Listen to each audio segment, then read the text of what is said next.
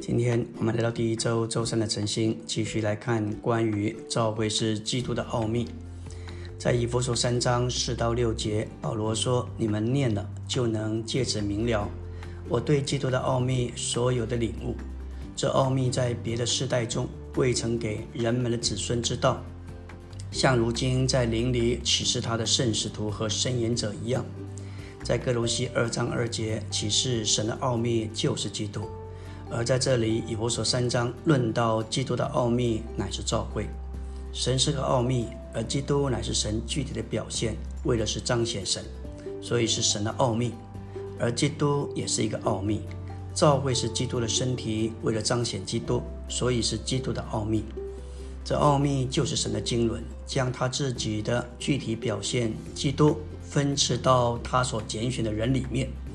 为要产生一个身体，做他在基督里表具体表现的扩增，使他得着一个团体的彰显。这基督的奥秘就是召会，在别的世代是隐藏的。挪亚虽然得着神的吩咐，为了建造方舟，却不知道召会的建造。摩西虽然领受启示建造帐幕，但是他也不知道召会的奥秘。这个奥秘向着撒母耳。向着大卫和所罗门是隐藏起来的，他们知道如何建造圣殿，却不知道如何建造基督的身体。作为基督之奥秘的召会，在别的世代中未曾给人们的子孙知道，直到新约的时代，在四福音书里借着基督，然后在书信里借由圣灵启示给众使徒和申言者。保罗在以佛所三章五节说：“这奥秘。”如今在灵里启示他的圣使徒和圣言者，这个历世历代隐藏在创造万有之神里的奥秘，向着旧约的圣徒是隐藏的奥秘，而在新约里已经启示出来。格罗西书给我们看见神的奥秘就是基督，以佛所给我们看见基督的奥秘乃是召会。神一切的讲究和故事都在于基督。而基督一切的讲究和故事都在于教会，教会是出于基督，教会也是基督的彰显。教会可以说是奥秘中的奥秘，在宇宙中，这是一件极其奥秘的一件事。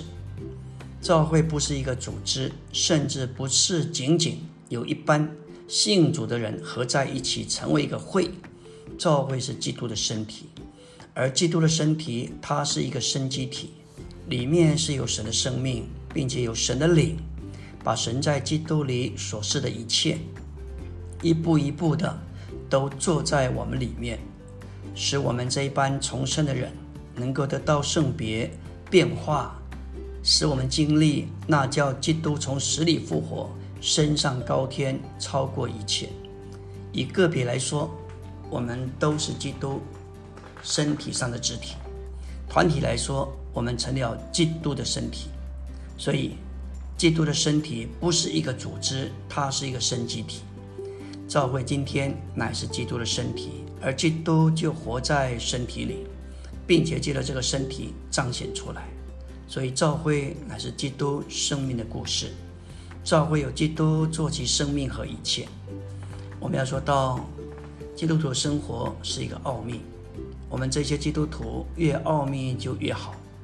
我们的爱和谦卑也是一个奥秘。孔子所教导的谦卑不是奥秘，但是当我们基督徒活出谦卑，这个谦卑乃是奥秘的。人的爱虽然有限，但基督徒所活出正确的爱却是无限的。因此，基督徒的爱也是一个奥秘。假如我们的忍耐能够耗尽，那就表示不是基督的忍耐。我们基督徒必须活出一种无限的忍耐，因为我们的忍耐是耗不尽的。这是一个奥秘，使别人稀奇。我们如何能如此的忍耐？按着人的观念，以为基督是有限的，但是当人们看见我们凭着基督活着，他们就会领悟基督是无限的。假使使徒保罗没有被监禁在监牢里头，就没有人晓得基督是何等的无限。借着保罗的作监，那位保罗所凭以活着的基督，就被彰显为无限的那一位。因着保罗的容忍是基督自己，所以无论保罗留在监狱里多久，都不能耗尽他的忍耐。因着保罗的忍耐就是基督，所以他的忍耐是无限的。感谢主，这样无限的忍耐乃是无限之基督的显大。借此，我们看见基督徒属人的美德和彰显大基督的美德是不同的。所有属人的美德都是有限的，譬如属人的忍耐，终究终究会耗尽。但是我们若活出基督的显大，就不会耗尽。这个奥秘能征服魔鬼和所有邪恶的天使，也会使所有的不幸的人幸福。所有的人因着看见基督的显大而幸福。保罗在菲利比书这一卷书中一再的告诉我们要在主里喜乐。当我们在欢愉的环境中喜乐，可能没有多少意义；但是当我们被下在监中仍然能够喜乐，那就非常的有意义。我们基督徒生活是一个奥秘，我们所活出来的基督任何一面也都是奥秘。我们都是奥秘的，因为奥秘的基督就在我们里面活着。今天我们对基督的经历也是奥秘，一天又一天，我们的生活是奥秘的。当我们作为教会来在一起，我们乃是。一个完全的奥秘，这一切的奥秘的总和就是教会生活。这个奥秘使那无限的这一位得以显明出来。阿门。